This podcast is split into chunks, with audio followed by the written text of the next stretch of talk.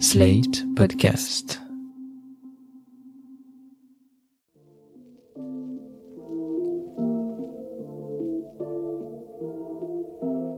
Salut et bienvenue dans New Deal, le podcast Slate Ifri TTSO qui décortique l'actualité américaine en compagnie de Laurence Nardon, responsable du programme USA à l'Ifri. Bonjour Laurence. Bonjour Romain. Alors Laurence, le dimanche 8 janvier, nous avons assisté à une réédition de l'insurrection du Capitole du 6 janvier 2021, mais cette fois, on n'était pas aux États-Unis, on était au Brésil, à Brasilia précisément. Cette insurrection était menée par les partisans de l'ex-président Jair Bolsonaro, dont on connaît par ailleurs les liens idéologiques et personnels avec Donald Trump. Et pendant ce temps-là, à Washington, on ne perdait pas son temps puisque la Chambre des représentants connaissait des heures mouvementées. Vous vous en souvenez, Laurence, lors des élections de novembre dernier, la Chambre a basculé du côté républicain, et il fallait donc, à l'ouverture de cette nouvelle législature, le 3 janvier, élire un nouveau speaker, ce qui correspond au président de l'Assemblée nationale en France. Et il a fallu pas moins de 15 tours de scrutin au candidat républicain Kevin McCarthy pour se faire élire. Pourquoi? Parce qu'il faisait face à une fronde venue de la droite de son propre parti, les Républicains. McCarthy a dû leur octroyer des concessions importantes et des concessions qui risquent de compliquer fortement le fonctionnement de la Chambre dans les mois qui viennent. Et quand on évoque cette fronde venue de la droite du parti, ça va loin, parce que Kevin McCarthy est lui-même un Trumpiste soutenu par Donald Trump. Alors Laurence, ma question, c'est qui sont ces élus Trumpistes plus Trumpistes que Trump, et que se passe-t-il à la droite du Parti républicain?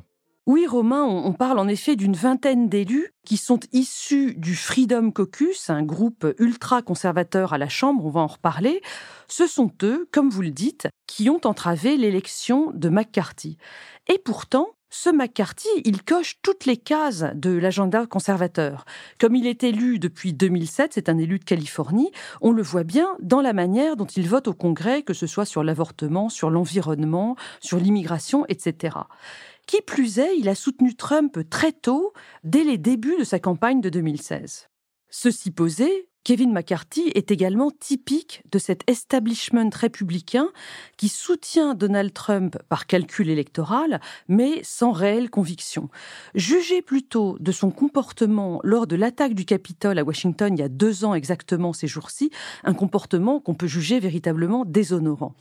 Déjà, dès novembre 2020, Kevin McCarthy s'était rangé derrière Trump pour dénoncer l'élection soi-disant volée par les démocrates. Et puis, pendant l'assaut proprement dit, donc le 6 janvier, alors qu'il était réfugié avec les autres élus dans les sous-sols du bâtiment, euh, c'est-à-dire du Capitole, il aurait, selon plusieurs sources extrêmement fiables, téléphoné à Trump pour lui demander de l'aide, lui demander notamment de faire intervenir la National Guard. Trump aurait refusé en disant Eh bien, Kevin, je suppose que ces personnes sont plus en colère que vous à propos de cette élection. Ce à quoi McCarthy aurait répondu Who the fuck do you think you're talking to? Romain, je vous laisse traduire. Moi, je pense que tout le monde a bien compris. Laurence, merci. Dans les jours qui ont suivi euh, l'insurrection du Capitole, McCarthy a déclaré que Trump était bien le responsable du déclenchement des événements et qu'il aurait dû les arrêter immédiatement. Pour ça, on a des enregistrements où il le dit publiquement. Il a également dit, ce que je ne dirais pas à votre sujet, Romain, I've had it with this guy, j'en ai vraiment marre de ce mec. Merci Laurence, je le prends comme un compliment détourné. Mais Dès le 28 janvier 2021, c'est-à-dire qu'on est trois semaines après l'insurrection, McCarthy s'est rendu à Mar-a-Lago pour une sorte de pèlerinage expiatoire pour se réconcilier avec Trump, se faire prendre en photo avec lui, etc. Par la suite, il a voté contre la mise en accusation du président et contre la mise en route de la première commission d'enquête proposée par le Congrès. Ah bah voilà quelqu'un qui a des principes. Bah je ne vous le fais pas dire, Romain. Et depuis, ce McCarthy est de nouveau un fidèle Trumpiste. Donald Trump le soutenait d'ailleurs dans sa candidature au poste de speaker, comme vous l'avez dit tout à l'heure, euh, Romain. Mais alors qui sont les ultras qui se sont couchés en travers de la route de Kevin McCarthy? Ce sont 23 des membres du Freedom Caucus. Alors, ce Freedom Caucus est un groupe d'élus ultra-conservateurs qui a été créé en 2015. Ils sont à peu près une cinquantaine. Et ce qu'on a vu donc, c'est que à peu près la moitié d'entre eux s'est opposé pendant 14 tours de scrutin à l'élection de McCarthy, alors que l'autre moitié, au contraire, soutenait ce candidat. Parmi les contres, il y avait par exemple Matt Gates, élu de Floride, Lauren Boberts, élu du Colorado, et puis dans le camp des partisans de McCarthy, il y avait Marjorie Taylor Greene de Géorgie, cet élu extrêmement radical dont on a souvent parlé, et puis Jim Jordan de l'Ohio, on va reparler de lui euh, tout à l'heure. Mais alors, qu'est-ce qu'ils voulaient concrètement tous ces opposants venus de la droite? Officiellement, ils voulaient obtenir des règles de procédure interne à la Chambre, leur donnant plus de pouvoir. Ils voulaient aussi afficher leur opposition aux politiques de Biden, mais ça, bon, c'est le cas de tous les républicains. Ce qui est évident, c'est qu'ils voulaient aussi marquer leur opposition à Kevin McCarthy, ce qui n'a pas vraiment de sens euh, d'un point de vue idéologique, puisqu'ils sont tous à peu près sur la même ligne. L'explication que je vous proposerai, c'est la suivante. La chaîne de télévision privée CISPAN, qui a l'exclusivité de la retransmission des débats parlementaires, elle a pu opérer la semaine dernière sans aucune restriction à la Chambre, parce que précisément, en l'absence de speaker, les règles n'étaient pas appliquées comme d'habitude. On a donc vu plein d'images des débats, des images qu'on n'a pas d'habitude. Et Matt Gates, en particulier, donc cet élu de Floride, y a vu une occasion de faire littéralement exploser sa popularité.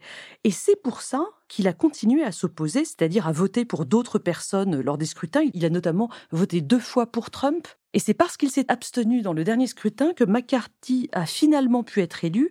C'était vers 2 heures du matin dans la nuit de vendredi à samedi 6-7 janvier. Donc tout ça, c'était que du show, Laurence? Ben oui, parce que pour cet élu, Matt Gaetz et certains autres, cette visibilité sur CISPAN, elle produit le soutien des médias, blogs et autres réseaux sociaux d'extrême droite, et elle rend plus facile pour lui de lever de l'argent auprès des électeurs. Ce que ça veut dire en réalité, c'est que ces élus, donc qui se sont opposés à l'élection de McCarthy, ils sont totalement en dehors des structures du Parti républicain, ils sont totalement incontrôlables. Bon, mais alors pourquoi finalement ils ont cédé à McCarthy? Ils n'ont pas vraiment cédé à McCarthy, comme on va le voir, ils ont juste accepté de, le laisser élire parce que c'était dans leur intérêt au final. Concrètement, dans la nuit de vendredi à samedi, on sait que Matt Gaetz a reçu un coup de fil de Donald Trump lui-même, lui demandant d'accepter cette élection de McCarthy. Je pense que McGates a dû considérer que le coût politique d'un refus clair et net à Trump serait trop élevé et qu'il fallait mieux en l'occurrence, accepté. Et donc ça a débloqué la situation et les élus ont pu prêter serment sous la dictée de Kevin McCarthy. Do you solemnly swear or affirm that you will support and defend the Constitution of the United States against all enemies, foreign and domestic, and that you will well and faithfully discharge the duties of the office on which you are about to enter, so help you God? Et maintenant, parlons concrètement. Quelles concessions Kevin McCarthy a-t-il finalement octroyées on ne les connaît pas toutes parce que certains échanges ont eu lieu en toute discrétion la semaine dernière. Ce qu'on peut penser, c'est que les membres du Freedom Caucus seront majoritaires dans les instances de la Chambre qui décident des lois et des amendements qui sont mis à l'agenda. Une autre concession qui vient d'être votée mardi 10 janvier, c'est la création d'une sous-commission de la Chambre pour enquêter sur ce que les républicains appellent la weaponization du gouvernement fédéral, c'est-à-dire le fait d'utiliser des ressources publiques pour des enquêtes sur Trump du type de la commission du 6 janvier.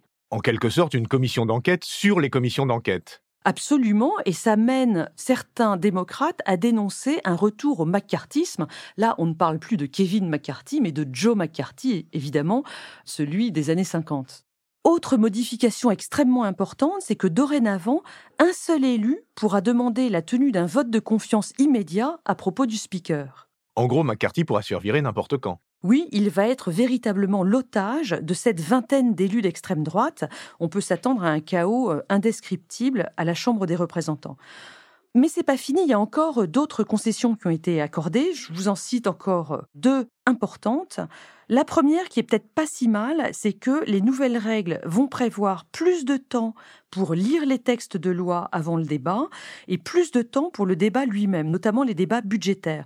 Alors c'est pas mal parce qu'il y aura plus de transparence, mais les travaux de la Chambre vont aussi être rendus beaucoup plus longs. Et puisqu'on parle de budget, l'une des dernières modifications qu'il faut mentionner, c'est la possibilité de coupe budgétaire avec des menaces sur le budget de défense, qui est un peu compliqué euh, compte tenu de la situation avec l'Ukraine, et aussi un très gros risque de blocage lors du prochain relèvement du plafond de la dette, qui est attendu pour septembre prochain. Oui, on peut donc s'attendre à un psychodrame avec probablement la fermeture des institutions fédérales, le shutdown, on en a déjà parlé, et potentiellement une menace de défaut du gouvernement américain. Parce que le Freedom Caucus, c'est aussi un groupe très très hostile à la dépense publique. Oui, il y a des libertariens dans le Freedom Caucus et donc le gouvernement doit, à leurs yeux, en faire le moins possible et dépenser le moins possible.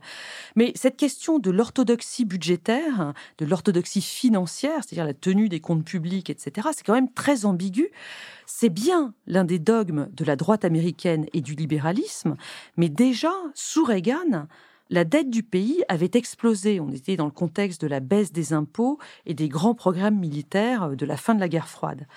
Avec Trump, entre 2016 et 2020, ce principe avait également volé en éclats.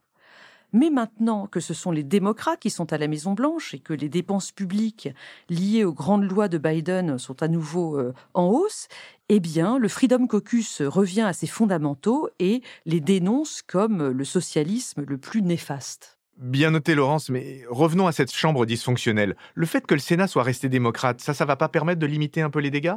Ce qui est certain, c'est qu'avec un Sénat démocrate et une Chambre républicaine, très peu de lois vont pouvoir être votées. Donc les lois euh, qui seront éventuellement proposées par euh, cette minorité ultra-républicaine de la Chambre, elles n'auront pas beaucoup d'avenir. Mais ce qui est certain, c'est qu'on va avoir énormément d'immobilisme, d'obstruction, avec, on a employé le terme déjà, des psychodrames sans cesse, en gros un spectacle navrant euh, pour les électeurs américains. Attention tout de même pour les républicains, parce qu'il faut se souvenir de la chambre très très à droite, la chambre Tea Party qui avait été élue en 2010. Les excès de cette majorité, les inepties, les outrances avaient conduit directement à la réélection d'Obama en 2012. On verra ce qu'il en est cette fois-ci, mais revenons à Trump. Vous nous aviez dit au lendemain des élections de novembre dernier qu'il était en perte de vitesse. Est-ce que les événements de la semaine dernière ne sont pas un peu une remise en selle? Pas du tout, c'est vraiment le grand enseignement de la séquence de janvier 2023. Le Parti républicain ne tient plus ses élus, mais Trump ne les tient plus non plus. Ce que ça veut dire pour la suite, c'est que d'autres élus, peut-être encore plus radicaux que Trump, sont en orbite, et notamment euh, ce Matt Gaetz qu'on a évoqué plusieurs fois. Seulement, est-ce qu'ils auront le génie de Trump en termes de communication, de brutalité et de narcissisme? Ça reste à voir. Il aura donc fallu attendre la quatrième saison de ce podcast pour que nous baissions les masques et pour que nous disions que nous regrettons Donald Trump. Je laisse nos auditeurs apprécier cette confession et je vous dis Laurence à la semaine prochaine. New Deal chaque semaine sur Slate, TTSO, Lifree et sur vos plateformes de podcast préférées.